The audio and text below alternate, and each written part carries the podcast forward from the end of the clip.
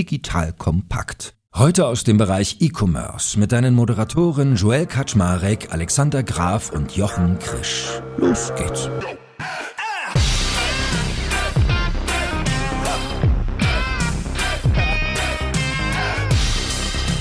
Hallo Leute, mein Name ist Joel Kaczmarek. Ich bin der Geschäftsführer von Digital Compact und habe heute wieder das Vergnügen, dass an meiner Seite die beiden E-Commerce-Granden, der liebe Jochen Krisch von der K5 Exciting Commerce und dem ganzen Imperium drumherum an meiner Seite ist und natürlich auch der Supergraf Alexander Graf von Spriker bzw. Kassenzone. Und wir sprechen in der heutigen Folge über den Fahrradmarkt. Das heißt, wir haben uns eine Handvoll von Beispielen rausgesucht. Allen voran Bike24, weil es da natürlich eine schöne Datenlage gibt. Aber auch andere, von Hersteller bis Händler. Also ihr werdet in der heutigen Folge mit Marken wie Fahrrad.de, Woom, Rose Bikes und einigen mehr in Kontakt kommen. Und wir möchten gerne diesen Markt betrachten. Wir werden also mal schauen, wie viel macht man eigentlich mit Fahrrädern, wie viel macht man mit Zubehör, wie ist insgesamt die Professionalisierung dieses Marktes gegeben. Ganz viel auch so ein paar Detailakten und Ecken mal angucken, also Markenbekanntheit, gibt es nicht so ein bisschen Featureitis-Aspekte in dem Segment etc. etc. Also ich glaube, es gibt heute genug Themen. Wir müssen wahrscheinlich uns echt ranhalten, dass wir hier die innerländische Fluglänge nicht überschreiten. Deswegen, da könnt ihr euch auf einiges freuen, liebe Hörerinnen und Hörer. Und jetzt ihr beiden, herzlich willkommen. Schön, dass ihr da seid. Hallo Joel.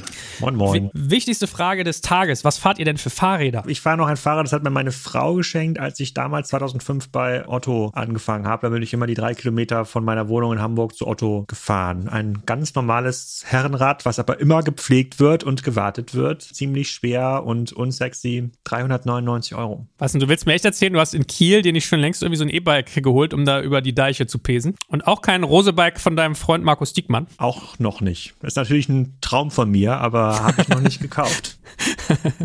Jochen, wie ist das bei dir? Bist du überhaupt Fahrradfahrer? Nein, ich bin Fußgänger. Ich bin in meiner Jugend so viel Fahrrad gefahren zur Schule, dass ich jetzt auf zu Fuß umgestiegen bin, hauptsächlich, wenn ich so unterwegs bin. Jetzt kommt ein kleiner Werbespot. Aufgepasst. Du kennst es doch sicherlich auch. Der Frühling ist im vollen Gange, es müsste mal wieder geputzt werden oder auch ausgemistet. Also wir haben das Thema auf jeden Fall gerade, denn nach unserem großen Live-Treffen von unserem Business Club Makers and Shakers missten wir gerade unseren ganzen Keller aus und dabei gibt es auch Dinge, da habe ich gar keine Lust, die aufwendig ins Internet zu stellen, sondern suche Hilfe. Und zwar haben wir da einen spannenden Partner, den kennst du bestimmt auch schon, denn mit Rebuy kannst du deine gebrauchten Artikel, wie zum Beispiel Bücher, Musik, Filme oder Technik wie Smartphones, HiFi und vieles mehr verkaufen. Komplett stressfrei, ohne lästiges Erstellen von Anzeigen und vor allem ohne stressige Kommunikation mit KäuferInnen. In nur 30 Sekunden findest du heraus, wie viel Geld du für deine Artikel bekommst und wenn dein Artikel im Lager von Rebuy angekommen ist, bekommst du das Geld ganz automatisch schon sechs Tage später ausgezahlt. Also, mach's wie wir, spar dir doch einfach das Text- und Abfotografieren deiner Schätze und besuche direkt Rebuy. Unter digitalkompakt.de slash Rebuy habe ich dir eine Weiterleitung eingerichtet und alle Infos findest du wie immer auch auf unserer Sponsorenseite unter digitalkompakt.de slash Sponsoren. Werbung Ende. Na gut, na gut. Also ich für meinen Teil bin nämlich Rosebikes-Fahrer. Ich werde seine Flagge heute hochhalten. Ne? Ich habe ja gelernt, es gibt so die unterschiedlichen Lager, aber ich bin trotzdem natürlich neutral. Fangen wir mal an mit dem Markt. Jochen, das war ja auch ein Stück weit, darf man ja den Hörerinnen und Hörern auch mal so ein bisschen Einblick hinter die Kulissen geben. Auch eins deiner Herzensthemen, dass wir heute mal über den Fahrradmarkt und Bike24 sprechen. Wie kommt's? Weil ich Bike24 als Unternehmen schon sehr lange spannend finde, früh ein bisschen Einblicke bekommen habe und jetzt sind sie an die Börse gegangen, jetzt haben wir alle Unterlagen und können da reingucken. Zugleich ist auch Fahrrad.de und Wiggle in der Kombination, also das wäre das englische Fahrrad.de, vor dem Börsengang. Auch da gibt's gute Unterlagen inzwischen über Signal Sports United. Ja, so kann man den Markt insgesamt beleuchten und hat eben ganz gute Zahlen auch und kann da mal reingucken. Und die Herausforderung in diesem Segment ist ja tatsächlich, wenn man jetzt vom Fahrrad kommt, das sind einmal Käufe oder Käufe, die nur alle paar Jahre stattfinden, wenn es ein gutes Fahrrad ist, das nicht kaputt geht und man nichts braucht, man sich auch nicht sonderlich weiter ausstattet mit, mit Kleidung. Und deswegen müssen die eigentlich immer bei der ersten Bestellung profitabel sein. Während hingegen der Zubehörmarkt, den Bike24 bedient, ja tatsächlich ein schönes Stammkundengeschäft ist, weil das tatsächlich dann die sind, die eine Leidenschaft dafür haben oder die das Fahrrad sehr intensiv nutzen und immer wieder mal Ersatzteile brauchen etc. Insofern hat man da ein im Grunde dankbares Geschäft. Ich teile ja deine These da ehrlich gesagt nicht. Also was ich so mitkriege von Leuten, die sich Fahrradzubehör kaufen, sind das tierisch untreue Tomaten. Also ich glaube, die gucken, wo kriegen sie ihre Ritzel und dann ist das ein bisschen so ein Google-Game, oder? Das stimmt. Das ist natürlich ein Preiswettbewerb, aber ich glaube schon, das gibt dem Partner des Vertrauens und ich kann mal kurz aus der Bike24 Präsentation vorlesen, wie die geclustert sind. Also den Casual User, die Untreuen und die, die halt nicht viel Fahrrad fahren, die klammern sie mal aus und dann haben sie den Weekly Commuter, den Daily Commuter, den Enthusiast und den Athleten. Hängt davon ab, an wen du dich wendest und, glaube ich, wie du dich aufstellst. Also wenn du natürlich nur vom Produkt kommst und über Preis verkaufst, dann ist es wie überall. Dann ist es schwierig, die Kunden zu halten. Aber wenn du als Partner bist und, zum Beispiel, das ist, also Bike24 verkauft sich jetzt auch sehr gut, aber sie sagen einfach, sie haben eine Kundenservice-Abteilung mit 55 Nationalitäten oder sprachlich sehr breit aufgestellt, auch international. Ich glaube, wenn du über die Service-Schiene auch kommen kannst, und das machen ja viele dieser Spezialisten dann oder können sich leisten, dann hast du auch eigentlich ganz gute Karten, deine Stammkundschaft aufzubauen.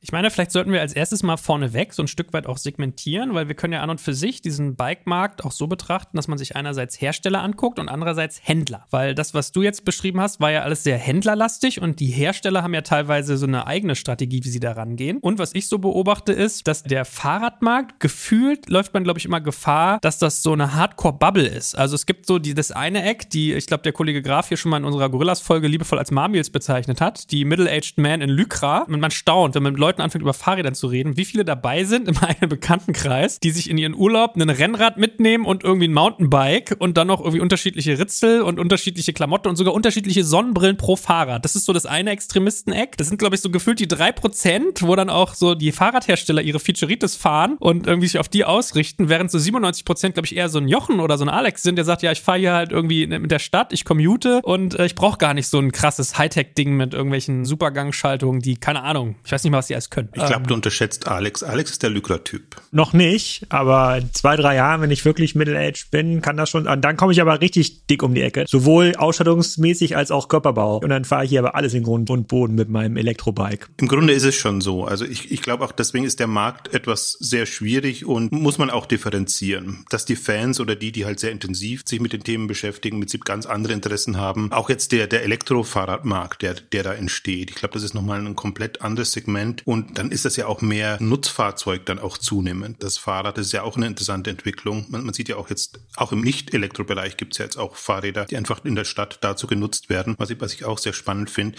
Also insofern ja, wir müssen da sehr, sehr differenzieren und sehr reingehen. Und ich glaube auch, dass, dass die Affinität jetzt zu Marken dann im bestimmten Segment eben sehr stark da ist. Also ich erinnere mich noch, wie ich einmal hier zu Stadler gefahren bin. Ich habe von Rosebikes habe ich so einen Count Solo, ich schließe es an und dann kam so ein Typ zu mir, total ehrfürchtig, schaute mich mit großen Augen an und fragte mich, ob er mal mein Fahrrad hochheben dürfe. Also so eine Momente hast du halt mit den Bike-Enthusiasten, ja, und war dann völlig baff, wie leicht das ist und hat mir irgendwie vorgeredet. Ich, also er wusste besser über mein Fahrrad Bescheid als ich, war das peinliche. Und dann hast du aber so das andere Extrem, also da kommen sie dann alle zusammen, so die Mommies und Daddies, wo dann die, für die Kinder irgendwie, weiß ich, die kaufen Pookie oder wenn sie cool sind, kommen dann so die Wooms. Da können wir auch mal ein, zwei Sätze drüber reden. Ich glaube, Kollege Graf hat sich ja schon mal belesen. Und dann eigentlich so das, das Normale, ne? Also da kommt ja am Bikemarkt irgendwie alles zusammen. So, aber Alex, komm, damit wir dich mal ins Gespräch hier holen. Was hast du dir denn schon angeguckt im Bikemarkt? Also ich gucke mir natürlich, weil Rosa natürlich auch ein Spiker-Kunden ist, gucke ich mir den Bikemarkt jetzt beruflich auch schon seit zwei, drei Jahren an und sehe natürlich, dass es bei allen durch die Decke geht. Deswegen finde ich jetzt den Bike 24 Börsengang auch nicht so überraschend. Wir selber haben sozusagen auch noch ein Woom-Fahrrad hier in der Familie für meinen Sohn und das ist schon der absolute Knaller, muss man sagen. Also die haben sich in diesem Bereich so Kinderfahrrad, eine krasse Markenbekanntheit geschaffen. Ich beobachte natürlich so ein bisschen auch die Makrotrends, also was passiert, wenn unsere Städte so ein bisschen fahrradfreundlicher werden, wie kaufen die Leute ein. Man kann das ja auch in sehr, sehr kleinen Clustern beobachten. In Kiel gibt es zum Beispiel mittlerweile eine Veloroute, das ist eine alte Bahnstrecke, die durch die ganze Stadt läuft und die Leute, die dort in dieser Nähe halt arbeiten und wohnen, die fahren halt Fahrrad und kaufen sich natürlich auch Fahrräder. Und das ist natürlich aus einer makroökonomischen Perspektive äh, sozusagen hat Fahrrad sicherlich ganz viele Jahre noch vor sich, wo man ganz organisch noch 10, 20 Prozent wachsen kann. Jetzt mal unabhängig von diesen speziellen Nischen, Kinder und Lykradträger. Was mir schon immer noch so ein bisschen Fragezeichen ins Gesicht treibt, sind tatsächlich die klassischen horizontalen Händler. Und das dazu gehört aus meiner Sicht auch Bike24. Vielleicht hast du ein paar mehr Infos dazu. Ich habe ja schon sehr, sehr früh, auch damals schon bei Otto, mit René Köhler Kontakt gehabt, der ja Internetstores und Fahrrad.de aufgebaut hat. Und das stimmt, wenn man da ein gutes Business draus macht, wenn man das richtig gut betreibt, ist man einfach viel, viel effizienter und viel besser aufgestellt als der klassische Fahrradhändler. Aber es gibt halt, insbesondere im Fahrradbereich, im Zubehör, ist es schwierig, sich zu differenzieren, weil das einige große Hersteller sind aus Asien, die da einfach alles dominieren. Denn es am Ende ist halt im Schaltungsgruppenbereich immer Shimano. Und das war schon damals so, als ich noch Fahrradenthusiast war in der Schule und wir diskutiert haben, braucht man jetzt die XT-Gruppe oder die XTR-Gruppe und das eine ist ein Parallelogramm, das andere ohne. Die sind immer noch da drin und deswegen finde ich es halt schon schwer, wenn man jetzt eben nicht die Fahrräder herstellt, sondern sich auf den Zubehörmarkt fokussiert, dort starke Eigenmarken jetzt mal außerhalb des Textilsbereichs zu etablieren und langfristig sehe ich da halt schon einen Preiswettbewerb, der aktuell nicht durch durchschlägt, weil die Nachfrage viel größer ist als das Angebot. Also schwerer zu bedienen. Man kann auch die Preise noch so ein bisschen bestimmen, aber auch das wird sich ja wieder einfangen. Ich fand René Köhler Story schon damals sehr gut. Und der war ja auch mal im, Podcast, hat mal drüber erzählt. Vor vier, fünf Jahren ist das, glaube ich, schon. Ja, da war er dann schon gar nicht mehr im aktiven Management. Abgesehen von dieser makroökonomischen Brille. Ja, der Markt irgendwie wächst und da passiert irgendwie eine ganze Menge und die Kunden lassen sich da jetzt quasi neu in dieses Segment einfangen und abholen. Finde ich schon schwierig, sich da als Händler langfristig durchzusetzen. Und diese 200, 250 Millionen, die Bike 24 in diesem Jahr erreichen wird, sind halt auch nur ein Bruchteil von dem Gesamtfahrradmarkt. Wir reden jetzt hier noch nicht von einem Salando-artigen Effekt super viele coole Häkchen so hinter den Geschäftsmodellen, die es da so gibt, aber Differenzierung und Oligopolstruktur bei den Komponentenzulieferern in Asien gibt schon ein paar Fragezeichen, die ich da hätte. Ja, wenn ich da kurz ergänzen darf, ich bin natürlich ein großer Verfechter des Spezialistentums im Onlinehandel. Und je spezialisierter man ist, desto größere Chancen hat man. Das zum einen. Und das andere ist, Bike24 macht nicht nur Zubehör, sondern eben, also sie nennen es Pack, Teile, Komponenten, Accessoires und Clothing. Die drei Kategorien, die sie haben. Und ich glaube, dass in jedem Bereich ein Spezialist eine Chance hat. Ich habe ja versucht darzustellen, auch welche Kategorien sie ansprechen. Ich glaube, alles andere geht schon über Amazon, über die Marktplätze. Das ist ja das, was du damit meinst das zum einen und das sehen wir mit Plus im, im Tierbereich, das sehen wir hier im, im Bike-Bereich, im Modebereich, da gibt es mehrere Spezialisten, die auch unterschiedliche Zielgruppen ansprechen. Also da glaube ich sehr stark dran. Tatsächlich, ich hatte auch noch mal ein Gespräch oder hab's zumindest mitbekommen mit René und Fahrrad.de. Was der sehr gut argumentiert hat, ist, es gibt Kategorien, da brauchst du Händler, weil du kannst du nicht zum Beispiel nicht direkt auf die Herstellerseite gehen, weil du da nicht so affin bist, die halt eine Auswahl bieten und die dir einfach den, den Einstieg erleichtern und dann hast du eine Möglichkeit tatsächlich am Markt zu bestehen und dein Geschäft auch entsprechend aufzubauen. Ich würde aber immer sagen, das hängt alles von einer gewissen Größe ab und ob du es effizient so gestalten kannst, dass du eben auch in dem Preiswettbewerb dann doch mithalten kannst. Und bei mir ist so, bei 200 Millionen fängt es tatsächlich an, aber am liebsten habe ich natürlich Unternehmen, die Richtung 500 Millionen Euro gehen und dann europäisch aufgestellt sind. Ich glaube, um die muss man sich dann keine so großen Sorgen machen. Die zwei Facetten, Spezialisierung und, und Händler bei Kategorien, wo es, wo es nicht so eine hohe Markenaffinität gibt. Das klingt so, als wenn du Unternehmen sammelst. Das klang gerade so, als hättest du auch weiße Tiger bei dir im Vorgarten und für Unternehmen mit 500 Millionen Umsatz sammelst du auch. Wir haben ja unseren Glory Fonds. Das heißt, ich muss mir die ja alle angucken und befasse mich natürlich auch mit denen, die nachkommen. Und deswegen bin ich ja so interessiert jetzt auch an denen, die an die Börse gehen. Dann halte ich eben von einem Bike 24, das 200 Millionen jetzt schon mal hat, mehr, als wenn da ein Unternehmen kommt, das halt so 25 Millionen hat. Dann ist es noch eine, eine wackelige Angelegenheit. Aber wie erklärst du denn beim Bike 24, das ist ja eher ein Multisortimenter im Sport. Ja, so ein bisschen das, was Signa, da sprechen wir vielleicht auch gleich drüber, in einzelnen einzelnen Brands an die Börse bringt, mit irgendwie Camps und dann Fahrrad.de und vielleicht noch was anderem. Das ist ja hier unter einer Marke, da sehe ich, wenn ich auf die Hauptkategorien gehe, Radfahren, Laufen, Schwimmen, Triathlon, Fitness, Outdoor und natürlich Sale darf ja nicht fehlen. das ist ja schon, wenn jetzt da nur irgendwie noch Radfahren und sozusagen Indoor stehen würde, wo man so Rollen und Fitnessgeräte verkauft, würde ich noch verstehen. Aber hier ist ja sehr breit. Schon ein Spezialist, aber eben nicht Spezialist genug würde ich jetzt behaupten. Ja, aber ich glaube, man muss ein bisschen über die Historie dann auch, auch nochmal sprechen, wie sich die Unternehmen gerade wandeln. Also gerade solche Unternehmen sind halt durch SEO groß geworden. Und die haben eigentlich dadurch, dass sie alles hatten, waren sie eigentlich ganz gut in den Produktsuchmaschinen vertreten und haben darüber eigentlich Interesse generiert. Und das muss sich natürlich schon wandeln. Und deswegen, das ist aber auch gerade der, der Punkt, dass das Unternehmen sind, die jetzt stärker ins Branding investieren, die stärker auch Sponsoring, Partnerschaften etc. machen, damit sie einen Namen haben, auch als Unternehmen per se, weil das natürlich ein Ende hat irgendwann. Und die Frage ist, wie lange SEO noch ist und wie viel in Richtung Social Media geht. Diese Thematiken, die haben eine Historie und die müssen sie sich erstmal so ein bisschen abtrainieren und, und anders aufstellen. Deswegen brauchen sie halt eine Stammkundschaft. Ohne die geht's nicht. Das ist eine Kernkompetenz, die da aufgebaut wurde und eine Stärke, die man weiter ausbauen kann im Rahmen des Wandelns. Also ich würde jetzt nicht sagen, dass ein Bike 24 ewig so bleiben kann oder ein anderes Unternehmen Spezialist. Also mir ging es ein bisschen ähnlich. Ich habe das als so eine Art Produktsuchmaschine gesehen, die eigentlich über Longtail quasi Umsatz generiert. Mit einem ehrlich gesagt ziemlich schmodderigen einjährigen Webshop, was ich so wahrnehme, das Problem hat, dass es eigentlich keine Markenbekanntheit hat. Also du hast eigentlich nicht diese Treue, da müssen wir wieder aufpassen, diese Segmente. Also ich glaube, die Familie, die sich jetzt irgendwie, weiß ich, eine Bremse für das Fahrrad kauft oder ein Schutzblech, ist jetzt nochmal was anderes als derjenige, der sich das fünfte Ritzel für sein Rennrad kauft. Also das, das mal außen vor. Du kommst ja eigentlich immer über den Suchmaschinenlink dahin, guckst nach dem besten Preis bei relativer Transparenz.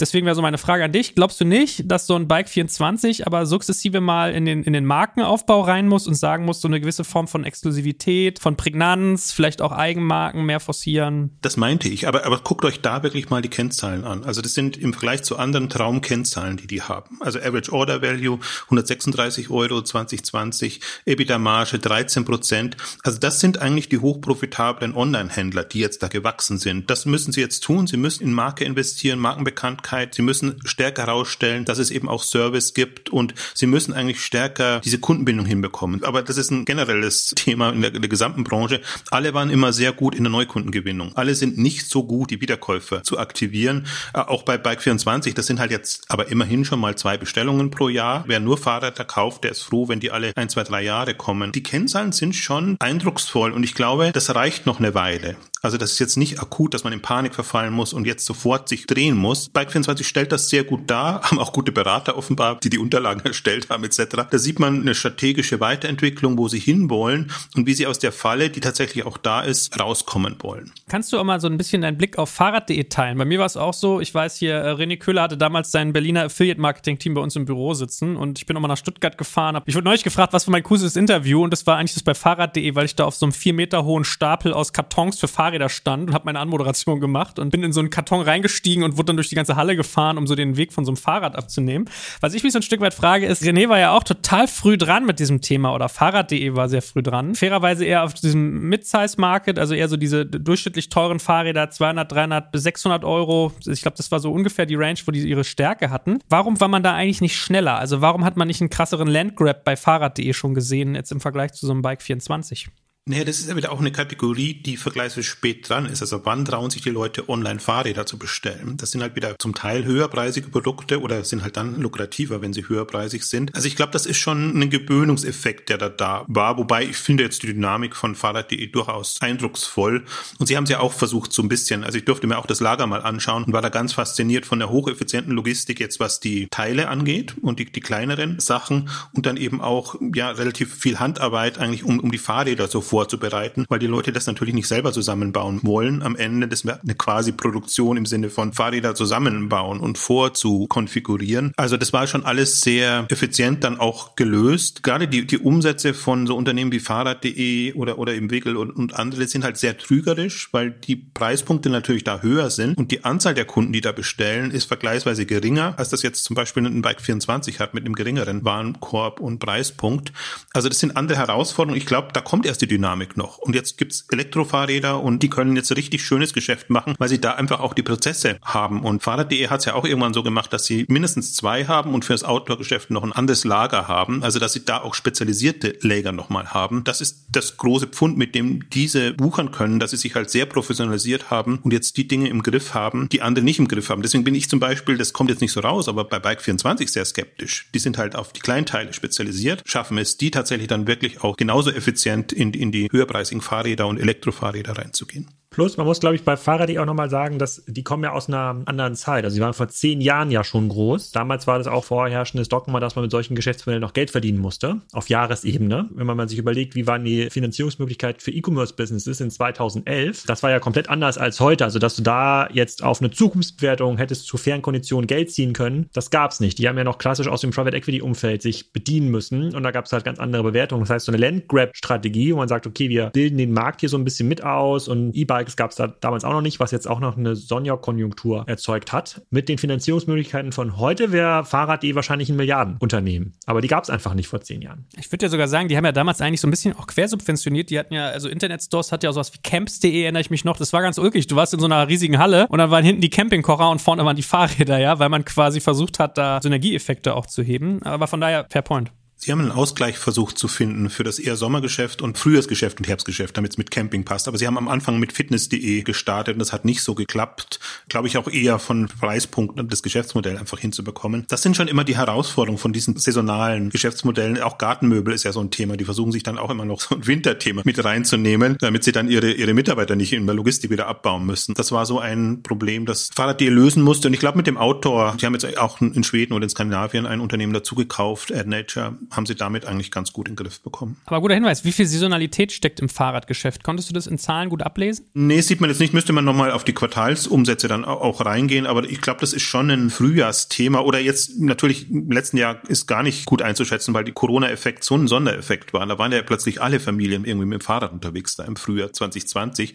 Also da hat das, das richtig geboomt, aber ist natürlich schon bei schönem Wetter eher gemacht. Also ich glaube, das muss jetzt erst kommen. Oder die Fahrräder zum Geburtstag kriegt man als Kinder kriegt man noch Fahrräder zum Geburtstag geschenkt. Aber ich meine, fair point. Ich glaube, den, der eine Faktor, den man auch mal sagen sollte, weswegen es gerade, finde ich, relativ schwer ist, den Fahrradmarkt langfristig sauber anzugucken, ist, dass du natürlich diesen krassen Boost durch Corona hattest. Also da war ja wirklich, da hob die Flut ja alle Boote. Die waren ja alle reihenweise ausverkauft, weil der zweite Effekt, da können wir vielleicht nach hinten raus nochmal drüber sprechen, war ja, dass die Nachschublinien auch durch Corona abgebrochen sind. Das heißt, du hast dann Fahrradkäufer, die müssen teilweise sechs Monate warten auf ihre Produkte oder auf ihre Nachbestell-Items, wenn sie ihre Ritzel haben wollen. Also es ist krass, wenn du gestandene Männer siehst mit mit 40, die sich dann durch sechs, acht, zehn Online-Shops durchklickern, um da irgendwie ihre, ihr Zubehör zu kriegen. Also was ich mit euch gerne noch mal ein bisschen auch umreißen würde, wäre so die Sortimentsabgrenzung. Wir haben jetzt verstanden, Fahrräder so ein One-Off-Geschäft tendenziell, ein bisschen wie bei Matratzen, hatten wir damals auch. Eine unserer ersten Folgen, als wir über Casper geredet haben, war immer, ja, man verkauft die Matratze, dann sieben Jahre nix und vielleicht noch den Kissenbezug. Und so ist ja hier ein Stück weit ähnlich, dass man den Zubehörfaktor hat. Aber wenn wir jetzt mal einen kleinen Schlenker auch machen beim Thema E-Bikes, ich habe ja da immer so ein bisschen das Bedenken, was ich so mitkriege, ist ja, du musst ja dann auch in Services auf einmal denken. Also wenn du ein E-Bike verkaufst, dann bist du fast ein bisschen wie so ein kleiner Autohändler so ungefähr. Du verkaufst was mit einem Motor, was kaputt geht, was gewartet werden will. Da ist doch kein Fahrradhändler darauf eingestellt, sich auf so etwas adäquat vorzubereiten. Das heißt, was habt ihr denn schon im Bereich Services euch so überlegt? Habt ihr da auch schon eine erste Hypothese?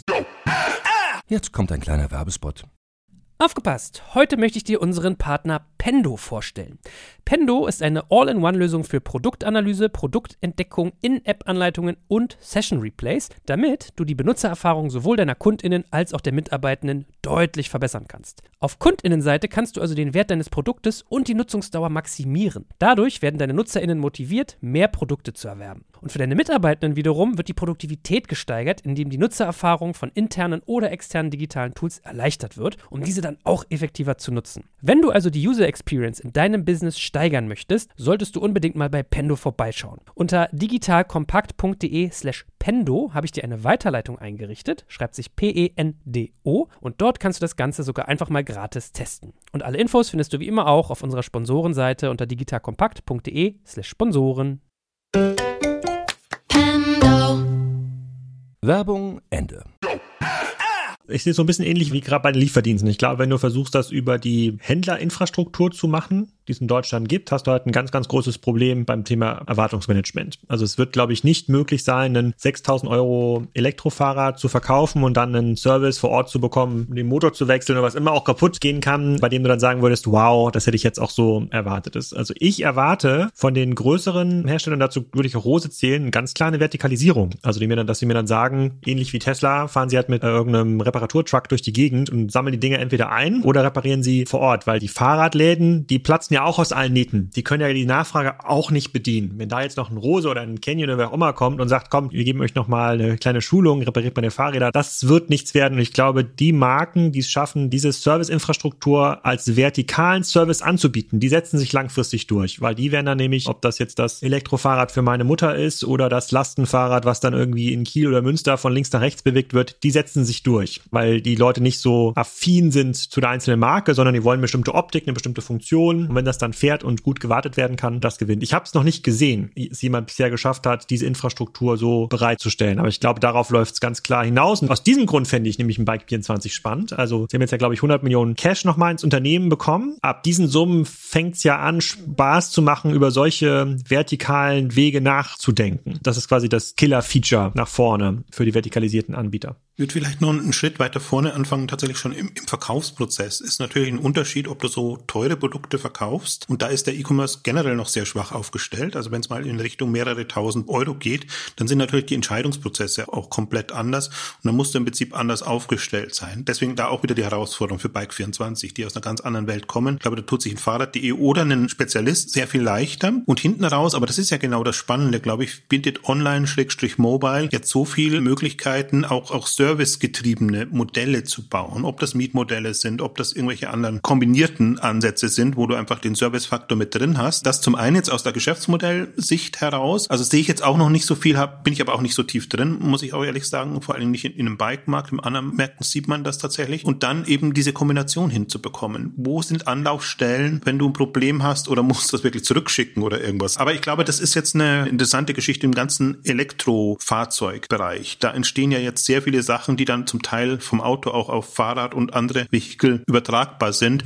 Und deswegen finde ich den Markt auch sehr spannend. Da kommt es halt jetzt darauf an, wer ist da der Vorreiter und entwickelt da Modelle. Also werden es eher die etablierten sein oder wird dann nicht von der Seite wieder ein paar Startups kommen, die da einfach das mehr drauf haben, so Service-Plattformmodelle zu entwickeln. Also ich glaube, da muss man sich ein bisschen von dem Handelsfokus und dem reinen Produktfokus trennen und schon in Systemen und konzeptioneller denken. Aber das ist ohnehin auch eine Entwicklung, die ich erwarte, jetzt nicht nur in der Kategorie. Ich meine, da tut sich auch einiges. Sushi-Bikes ist ein Thema, was das irgendwie bedient oder dieses Fun-Move. Also das ist ja echt ganz interessant. Je länger man drüber redet, auch Lastenfahrräder, was Alex von meinte, merkt man mal, wie viele kleine Segmente es eigentlich in dem ganzen Fahrradmarkt so gibt. Ich hatte auch Markus Diekmann ja schon mehrfach im Podcast und ich erinnere mich, wie er meinte, die hatten einen Bulli, mit dem die teilweise zu Corona-Zeiten zwei bis drei Räder zu ihren Kunden gefahren haben. Die konnten die da ausprobieren. Beratung über WhatsApp gemacht und die haben über Instagram so eine Art Live-Shopping-Geschichten gemacht und alles hat irgendwie funktioniert. Was sind denn eure Hypothesen, weil du ja eben auch gerade meintest, Jochen, es fängt früh an im Prozess, dass man so digitale Services irgendwie versuchen muss für sich zu finden. Wie viel Musik siehst du da noch drin? Sehr viel. Also unter anderem bin ich bei einem Startup gerade, das einfach Frontend-Lösungen auch im Verkauf entwickelt. Also wo es mehr darum geht, auch Experten einzubinden und diese ganze Curated-Welt, die da auch frontendseitig oder Nutzerführung entsteht. Da haben wir ja noch einen riesen Gap. Rein Suchmaschinengetrieben, conversion-orientiert auf der Website abzuwickeln. Zwar E-Commerce 1.0 oder wahrscheinlich noch 0.x irgendwas. Das ist eigentlich jetzt was entsteht entsteht. Und das hängt jetzt auch ein bisschen davon ab, wie schnell da Lösungen kommen und wie schnell zum Beispiel Händler oder Hersteller diese Lösungen bekommen oder ob sie die selber entwickeln müssen. Ich bin da sehr euphorisch und warte eigentlich drauf, dass das Thema auch abhebt und dass gerade E-Commerce in diesen beratungsintensiveren Feldern Relevanz gewinnt, weil das ist ja eigentlich immer noch das Pfund, mit dem eigentlich stationärer Handel immer noch wuchert, dass er sagt, okay, da kannst du es dir anschauen, da kannst du es ausprobieren, da kannst du das alles machen. Das wird halt jetzt in irgendeiner Form gelöst werden. Und ich finde gerade Rose ist ja zum Beispiel auch sehr pfiffig, dass sie versuchen, sich dann überall einzunisten, sowohl Ausstellungsflächen zu bekommen bei jetzt exquisiteren stationären Händlern, als eben dann auch da Angebote zu nutzen. Oder im Brillenmarkt hat man gesehen, dass die natürlich auch dann bestimmte Serviceaspekte da mit reinnehmen. Man merkt schon, ich habe da zig Beispiele und deswegen ist da meine Euphorie vergleichsweise groß und zuversichtlich bin ich ohnehin immer, aber das kann schon noch mal fünf oder zehn Jahre dauern. Aber deswegen bin ich ein Freund von diesen Unternehmen, auch wenn sie jetzt noch nicht so ausgefeilt sind. Ich glaube, Rose Bikes macht gar keine Händlerlistung. Ich glaube, die sind nur Eigenvertrieb, oder? Doch, die sind zum Beispiel bei Engelhorn in in Mannheim haben sie einen großen. Also das sind immer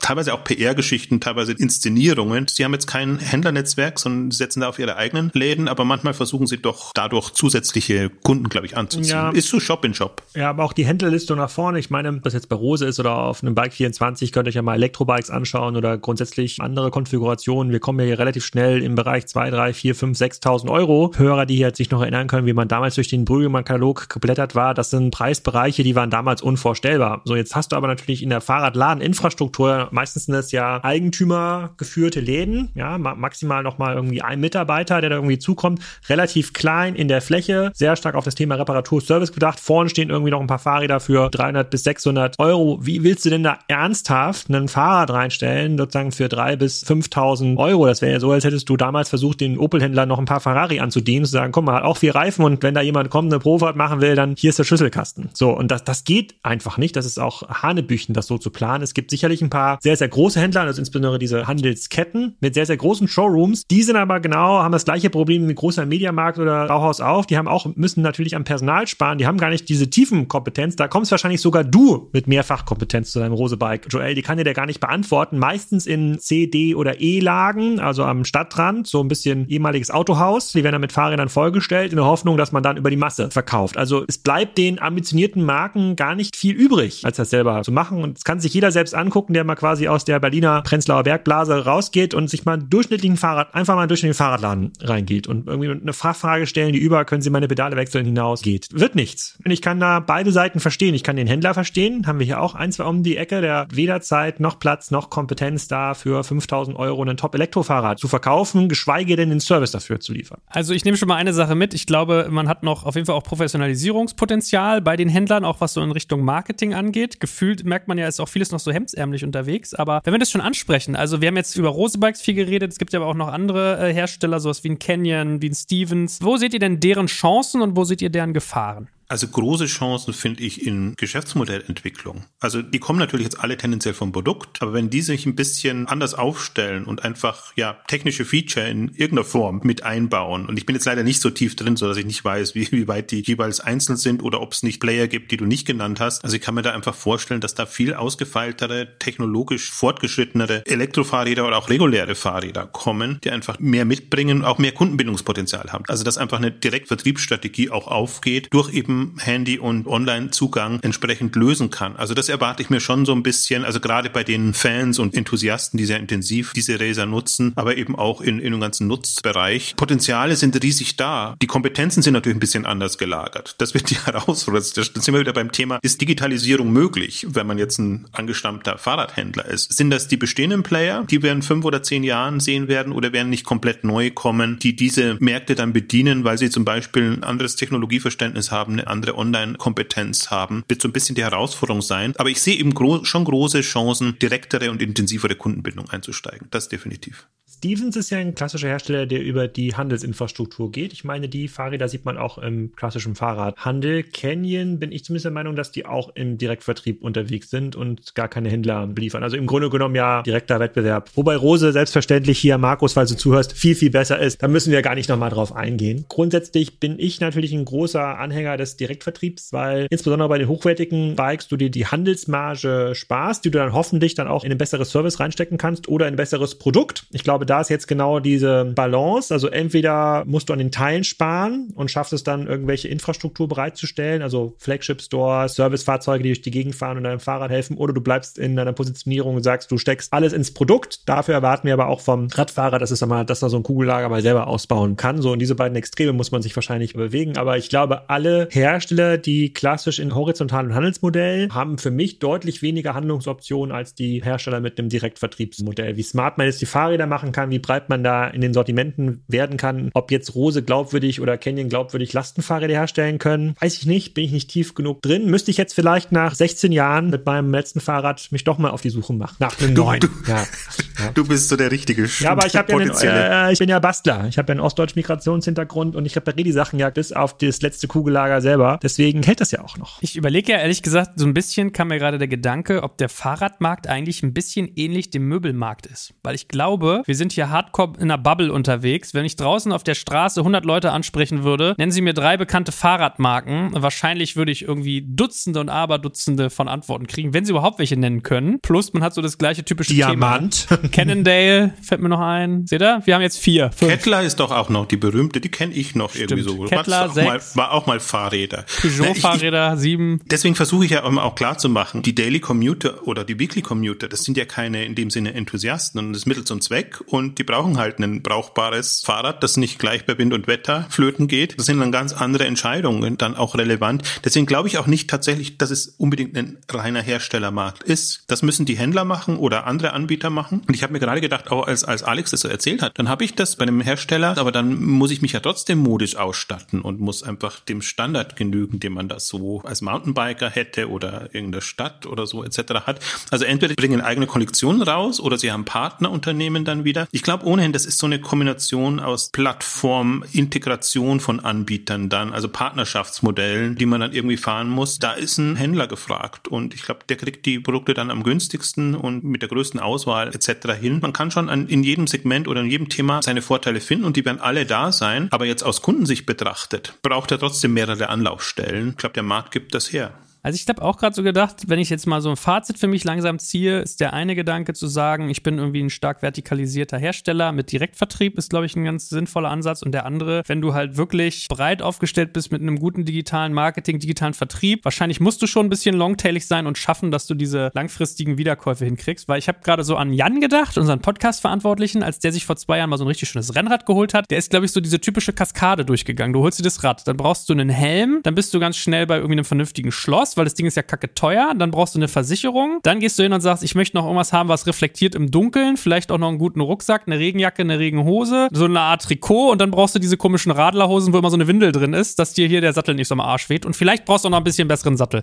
Also wenn man es mal so rund macht, hast du dann zu deinen 2000 Euro schickes Rad schon wahrscheinlich nochmal den gleichen Betrag oder die Hälfte an Zubehör. Und wenn du das natürlich alles schaffst, in ein Bucket zu kriegen und dich zu positionieren als jemand, der mit einer bekannten Marke langfristig deine Anlaufstation ist, wenn du jetzt mal neues Bremspedal zum Klicken der Fahrradschuhe brauchst oder oder, ist das wahrscheinlich nicht so doof. Ich möchte erst, wenn wir schon in Richtung Fazit gehen, noch den einen Aspekt nochmal einfließen lassen. Last Mile Services in irgendeiner Form. Also das kann jetzt Lieferung sein. Deswegen, ich mich erinnert es auch stark an den Möbelmarkt. Man hat einfach unhandliche Produkte, die man in irgendeiner Form zu den Kunden bringen will und wie schafft man das am besten. Aber Last Mile Service jetzt auch so in Richtung, dass eben Leute da sind, die dann auch nach Hause oder an einen speziellen Ort kommen können und das also fast so Richtung ADAC Service oder dass man da auch einfach anders denkt und andere Strukturen entwickelt. Und das ist halt vor dem Hintergrund ein attraktives Segment Segment. Also das würde ich jetzt auch im Automarkt und in anderen Märkten sehen. Ob das jetzt dann die Händler machen oder ob sich die Dienstleister entwickeln, das sei dahingestellt. Aber ich glaube schon, das ist so ein Markt im Wandel, der stark profitieren kann, sowohl von den technischen Möglichkeiten als auch natürlich vom steigenden Interesse der Leute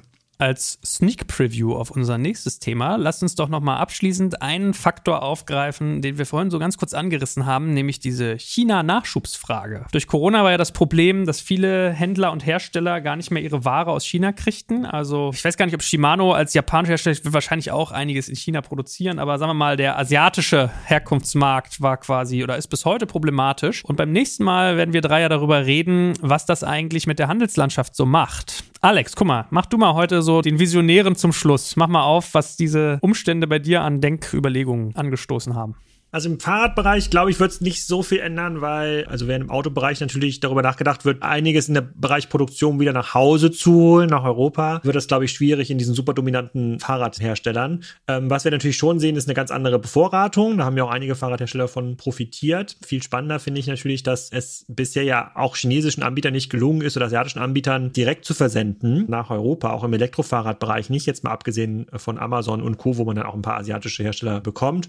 Die kleinen kleineren Anbieter, und das haben wir im Vorgespräch auch schon mal angesprochen, über Wish und Gearbest und Co. gerade erhebliche Probleme bekommen, weil sie nicht mehr vom günstigen Briefversand nach Europa oder günstigen Paketversand nach Europa profitieren. Das dürfte ja dazu führen, dass die Wettbewerbssituation wieder ein bisschen fairer gestaltet wird. Aber ich mache mir da schon als Vorgeschmack auf die nächste Folge für den durchschnittlichen deutschen Importeur von Bluetooth-Boxen oder Kugellagern für Fahrrädern nicht zu viel extra Hoffnung. Ein allerletzter Punkt noch, by the way. Wir haben gar nicht so sehr, da können wir auch mal drüber nachdenken oder mal drüber sprechen, über den Faktor Umwelt geredet. Also wie wichtig eigentlich mittlerweile auch Nachhaltigkeit ist, um Geschäftsmodelle erfolgreich zu betreiben. Und der Fahrradmarkt ist ja ironischerweise, gilt er ja als hochgradig umweltfreundlich, weil man ja mit dem Fahrrad fährt und damit CO2 irgendwie vermeidet. Aber wie ich dann auch mal lernen musste, ist das eigentlich ein ziemlicher Klimakiller, weil diese Carbonräder, aus denen die Rennräder ja zum Beispiel meistens bestehen, die Herstellung dessen ist wohl unfassbar CO2-intensiv. Ich glaube, es gab noch einen zweiten Metall Treibstoff, der da auch so Probleme macht. Ist das eigentlich was, was ihr auch so zusehends auf der Uhr habt? Also guckt ihr euch sowas an als einen Faktor für Shops, ob das irgendwie beim Endkunden eine Rolle spielt?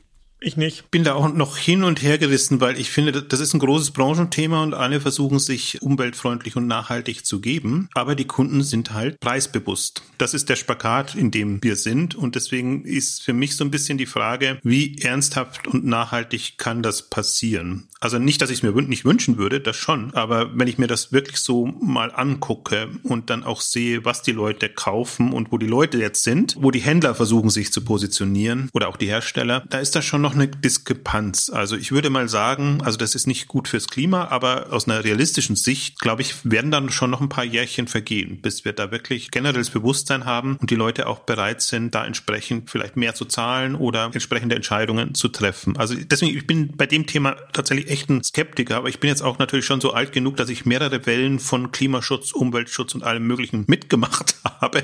Du hast noch so die FCKW-Entwöhnung auf der Uhr quasi. Absolut, also alles. Und deswegen bin ich da ernüchtert unterwegs. Warten wir mal ab. Also wünschenswert wäre es definitiv, ist ja keine Diskussion. Und notwendig auch. Lass mich mal überraschen.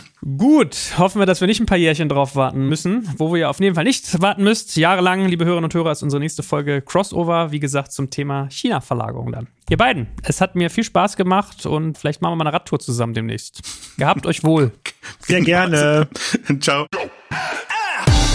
Danke fürs Zuhören beim Digital Kompakt Podcast. Du merkst, hier ziehst du massig Wissen für dich und dein Unternehmen heraus.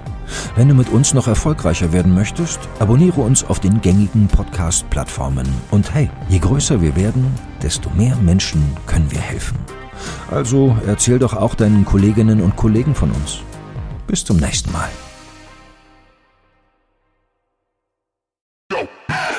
Jetzt kommt ein kleiner Werbespot. Aufgepasst! Bist du auf der Suche nach einem Profi, der für dich komplexe Geodaten sinnvoll integriert und sie auf interaktiven Karten visualisiert? Dann möchte ich dir unseren Partner Nucubator vorstellen. Das Ziel vom Nucubator-Team ist es, dich bei der Prozessdigitalisierung zu unterstützen und aus den ganzen täglich anfallenden Geodaten einen echten, nutzerfreundlichen Mehrwert zu schaffen. Dabei geht Nucubator ganz besonders auf deine Anforderungen ein, um die Software zu bauen, die deine USPs digital widerspiegelt und den NutzerInnen der Software den größtmöglichen Nutzen liefert. Und um das für möglichst viele Betriebssysteme, Geräte und Anwendungsfälle umzusetzen, setzt das Nucubator-Team auf etablierte Webtechnologien, mit denen sie schnelle und effiziente Anwendungen für Desktop und mobile Geräte entwickeln. Geodatenvisualisierung ist für Unternehmen in vielen verschiedenen Branchen relevant, zum Beispiel auch in den Bereichen Tourismus, Logistik und im Außendienst. So wurde zum Beispiel bereits ein digitales Smart Farming Tool für die Agrarwirtschaft gebaut, mit dem Satellitenbilder, Wetterdaten und Standortdaten interaktiv verarbeitet werden. Nucubator baut dabei nicht nur Kartenlösungen, sondern entwickelt für dich maßgeschneiderte Webanwendungen und Apps. Wenn du also einen Partner suchst, der deinen bestehenden USP ins digitale Zeitalter hebt, dann schau doch einfach bei Nucubator vorbei. Ich habe dir unter digitalkompakt.de slash Nucubator, schreibt sich mit C, eine Weiterleitung eingerichtet. Und wie immer findest du alle Infos auch auf unserer Sponsorenseite unter digitalkompakt.de slash Sponsoren. Werbung Ende.